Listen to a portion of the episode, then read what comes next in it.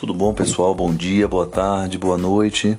Quem está falando aqui é o professor Ricardo Bulhões e hoje a gente vai falar sobre dolo, defeito de negócio jurídico. Pois bem, o que é que nós já vimos até o momento na nossa caminhada trabalhando a parte geral de direito civil? Nós iniciamos nossa conversa falando sobre fato, ato e negócio jurídico.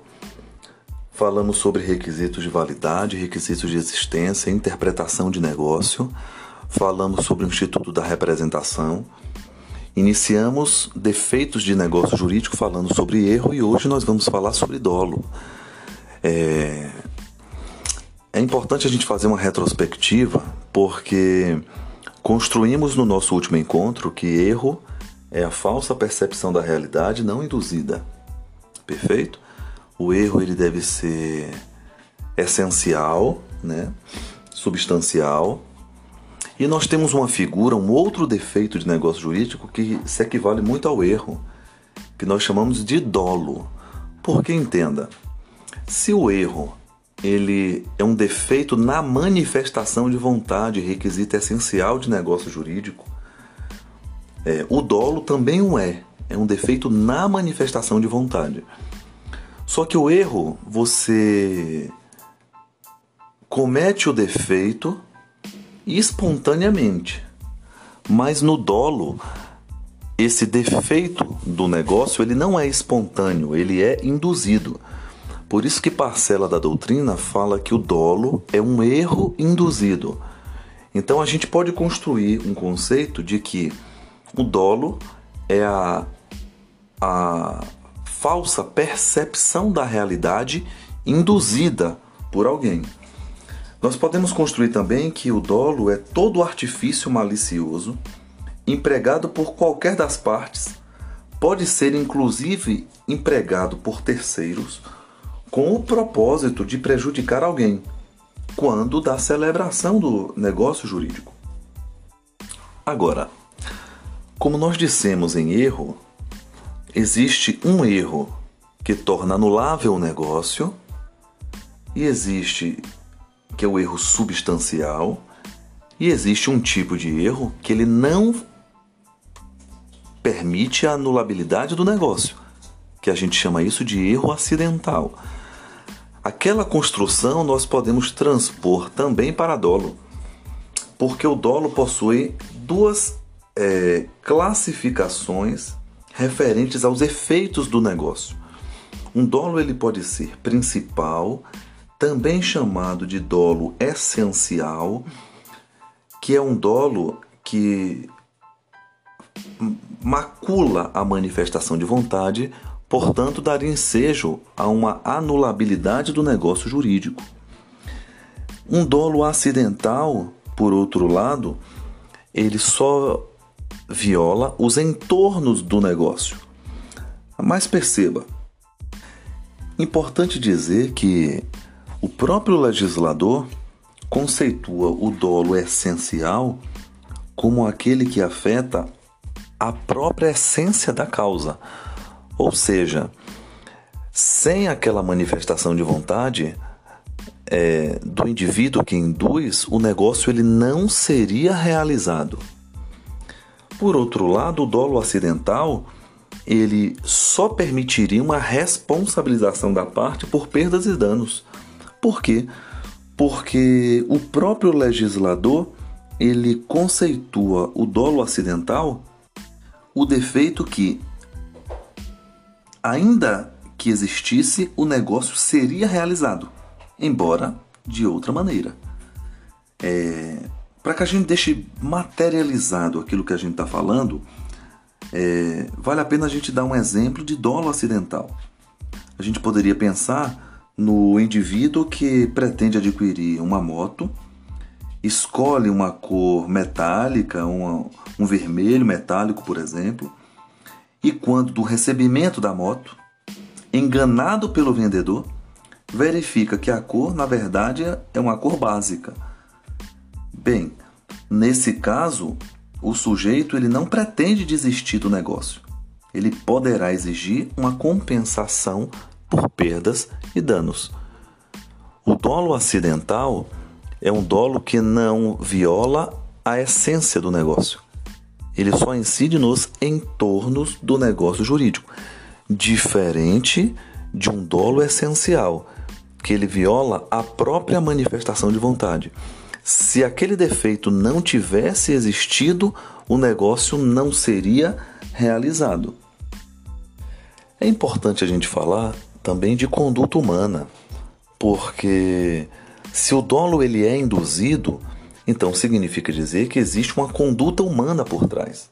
Agora perceba, em relação à conduta humana, ela pode ser tanto positiva, que a gente chama de ato comissivo, como pode ser negativa e a gente chama de ato omissivo. Então, pode-se cometer uma conduta por omissão ou uma, uma conduta por ação. Aí fica a pergunta: será que o dolo ele poderia ser praticado na sua modalidade omissiva? O próprio código responde que sim. No artigo 147, a gente percebe que o silêncio intencional de uma das partes pode dar ensejo à anulabilidade do negócio jurídico. Nós já sabemos e nós já vimos que o silêncio ele tem repercussão a depender das circunstâncias do negócio, e agora nós temos uma regra ainda mais específica em relação a defeitos de negócios jurídicos. Portanto, o silêncio intencional da parte, de acordo com o código, ele pode formalizar, materializar um defeito de negócio jurídico, portanto, o negócio seria anulável. Então, o que é que nós já vimos até aqui? Nós já sabemos o que é dolo. É a falsa percepção da realidade induzida. Nós já trouxemos aqui, diluído na fala, uma da, a principal consequência do dolo. O dolo, ele dá ensejo à anulabilidade do negócio. Então, portanto, o dolo torna anulável o negócio jurídico. Agora, existe uma observação que geralmente não se faz. O erro é a falsa percepção da realidade não induzida. O dolo é a falsa percepção da realidade induzida. Os dois dão ensejo à anulabilidade do negócio. Então, para fins práticos, pouco importa se houve um, um, um defeito espontâneo ou induzido, a consequência jurídica poderá ser a mesma, anulabilidade. Só que tem uma diferença quando o negócio ele é praticado com erro e quando o negócio ele é praticado com dolo.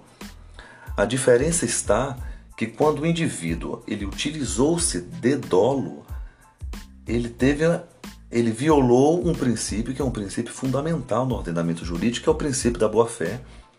Portanto, poderia dar ensejo a uma ação de reparação de perdas e danos.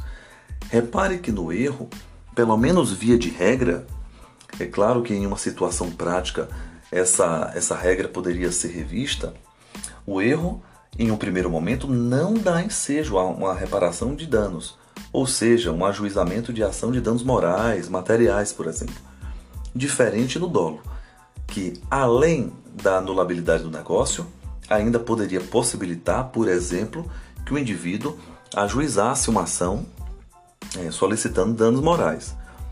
Então, vamos começar a pensar aqui em alguns exemplos de erro e alguns exemplos de dolo. O indivíduo vai para a cantina comprar um pastel e espontaneamente compra um quibe Perceba que, esquecendo dos elementos do erro, nós poderíamos considerar esta situação como erro porque foi espontâneo, ninguém induz. Agora, na mesma situação, se o dono do estabelecimento ele utiliza-se de artifícios para que possa induzir o indivíduo a erro, agora nós estamos falando de dolo.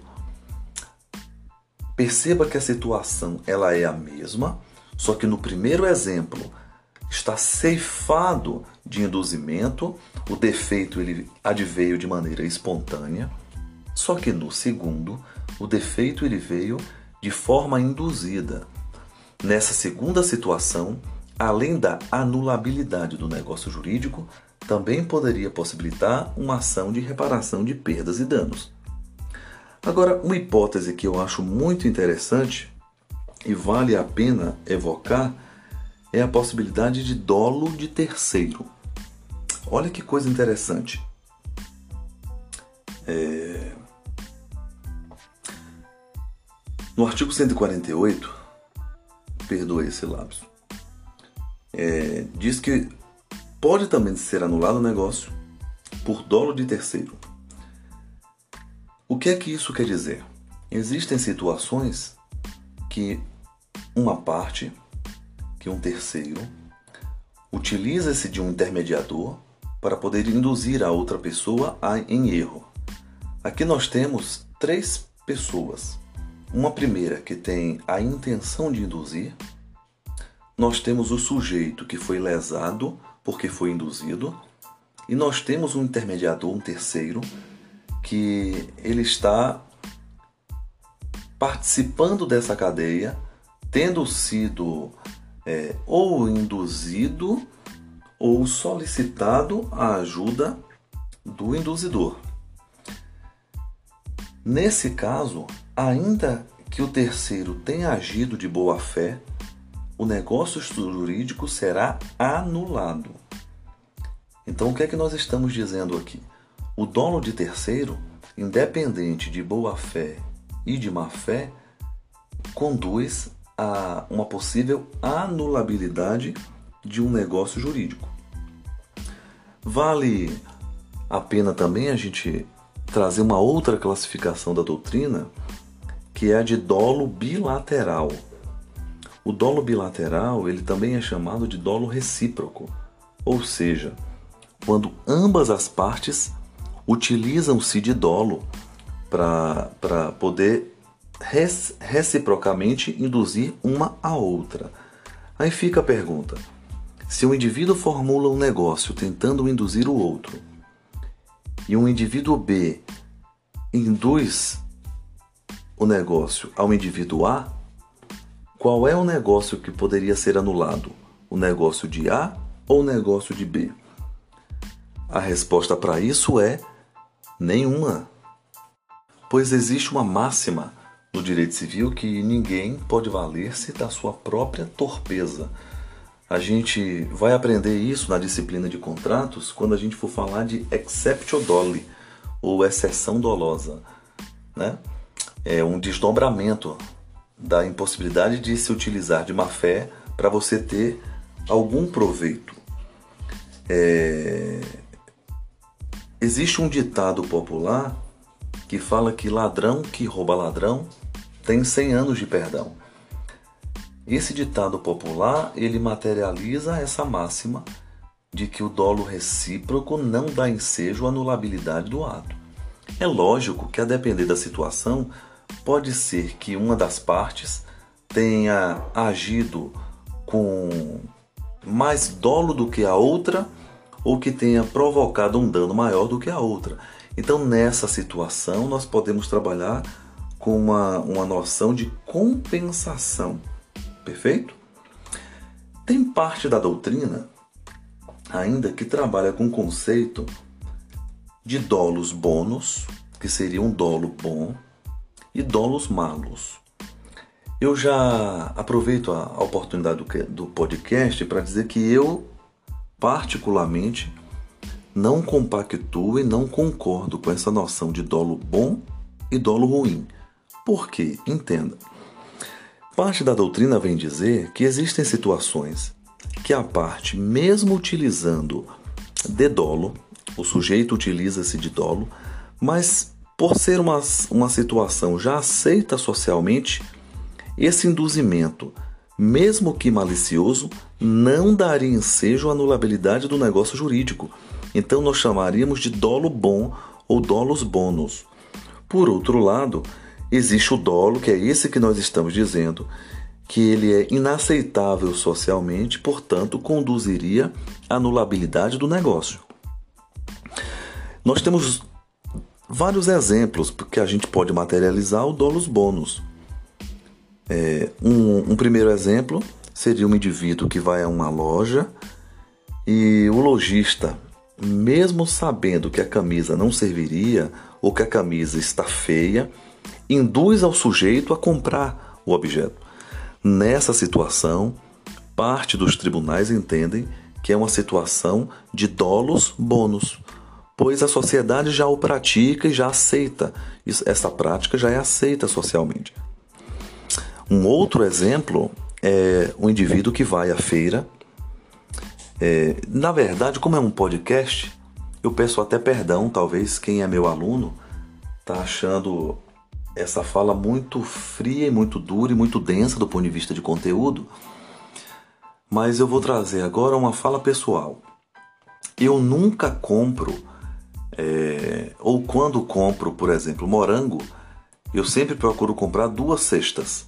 A resposta para isso é porque eu sei que já existe uma prática dos indivíduos colocarem os morangos bons por cima e os ruins por baixo. Olha que coisa interessante. Se eu fosse postular judicialmente a anulabilidade desse negócio, é provável que o magistrado fundamentasse em dolos bônus, argumentando que esse induzimento já é aceito socialmente e que, portanto, não daria ensejo à anulabilidade do negócio. Nós podemos transpor como exemplo também um sujeito que vai à feira, compra uma cestinha de frutas e nessa cestinha tem metade boa e metade ruim. Já é uma prática para quem faz feira, sabe disso é uma prática de induzimento, é uma prática maligna, mas é uma prática aceita socialmente. Então nós temos dolos bônus, conceito doutrinário, tá? Para algumas situações que não permitiriam anulabilidade do negócio, mas nós temos também dolo malus, né? Um, um, um dolo, um, um dolo que esse sim é essencial, é substancial e materializa, permite a anulabilidade do negócio jurídico. Pois bem, nos próximos encontros a gente vai continuar falando sobre defeitos de negócio jurídico. Agora, relembrando o erro, depois falando sobre coação, lesão, estado de perigo, fraude contra credores e simulação. Mas eu quero finalizar esse encontro formulando a, a nossa despedida de Prax, que é agradecer a você pelo prazer que é está falando sobre direito civil. Quero desejar para você um excelente dia, uma excelente semana, mês e ano. Que Deus te abençoe e até mais. Um abraço.